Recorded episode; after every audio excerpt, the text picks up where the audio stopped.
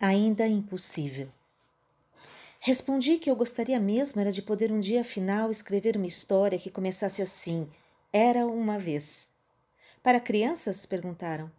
Não, para adultos mesmo. Respondi, já distraída, ocupada em me lembrar de minhas primeiras histórias aos sete anos, todas começando com Era uma vez.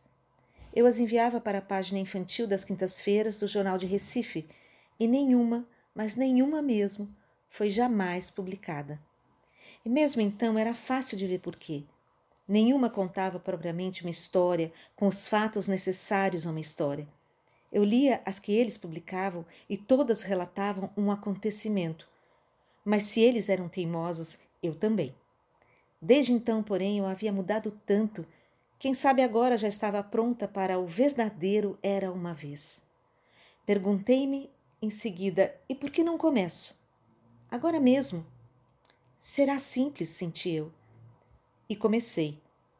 No entanto, ao ter escrito a primeira frase, vi imediatamente que ainda me era impossível. Eu havia escrito: Era uma vez um pássaro, meu Deus.